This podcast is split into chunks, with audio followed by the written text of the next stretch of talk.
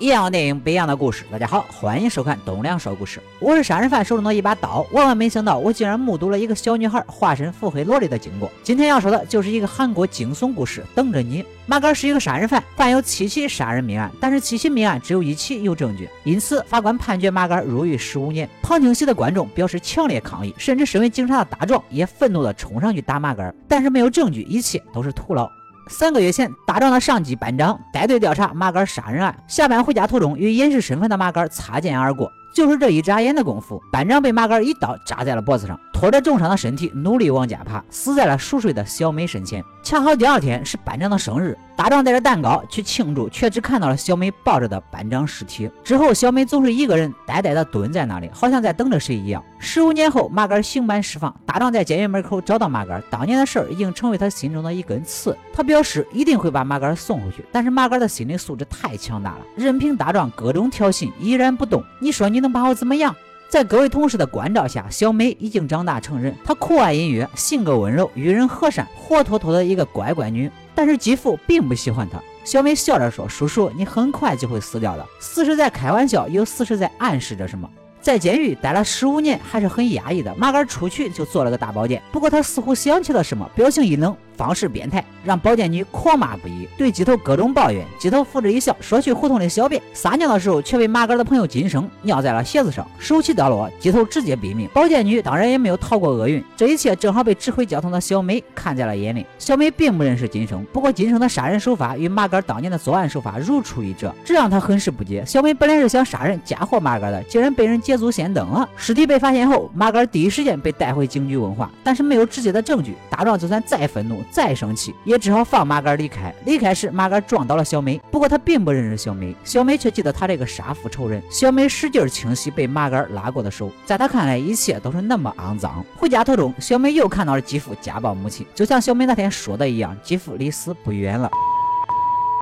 小美拿着石头，活生生的砸死了继父。不愧是外挂少女，连马杆要来跑步都算准了，事先布置好现场，要嫁祸给马杆。虽然马杆很机警，不过还是比不过外挂，拼命的追，也只能远远的看到一个背影。虽然马杆嫌疑很大，但是没有证据，警察也不敢胡乱抓人。可能是警察迟迟不行动的原因，金生决定直接对马杆动手，不过却被警局的马杆躲开了。交手中，金生落了下风，却正好被赶来的大壮打断了。这边小美回到家中，发现母亲已经服毒自杀。原本以为继父死了，母亲会过得好一点。没想到会是这种结果，不过这样也好，再也没有牵挂了，可以全身心的投入到复仇计划中了。通过对案件的研究，发现当年的杀人案有两个凶手，一个喜欢割喉，一个喜欢用刀扎。小美似乎有了新计划，大壮认为这三起命案都是麻杆在报复。不过任他各种殴打，马杆始终冷笑相对，没有证据又能奈他如何？马杆和金生是从小在孤儿院长大的朋友，两人一起玩耍，一起狩猎。后来马杆被金生戴了绿帽子，这让他疯狂起来，甚至杀死了自己的女友。金生为了自保，举报了马杆的杀人罪行。原本马杆是不知道这事的，不过小美把金生举报他的记录资料放在了马杆的门口，曾经的兄弟变成了对手。马杆决定和金生慢慢算账。然而金生晚上回家中了小美的陷阱，连个反抗都没有，就直接挂掉了。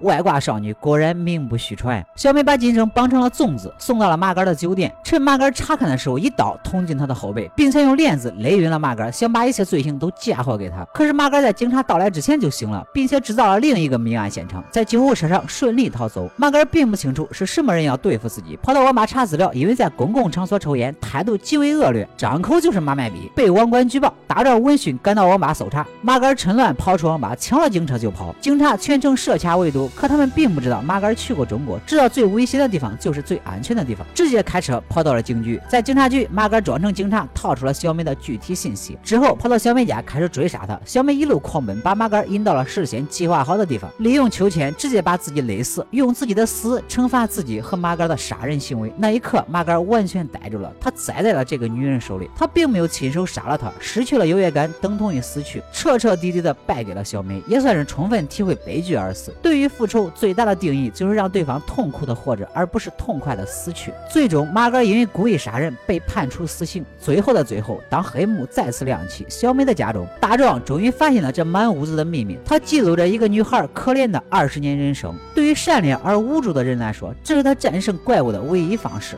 好了，今天的故事就说到这里。喜欢我的朋友，记得点赞、评论、关注一下。我们下期再见。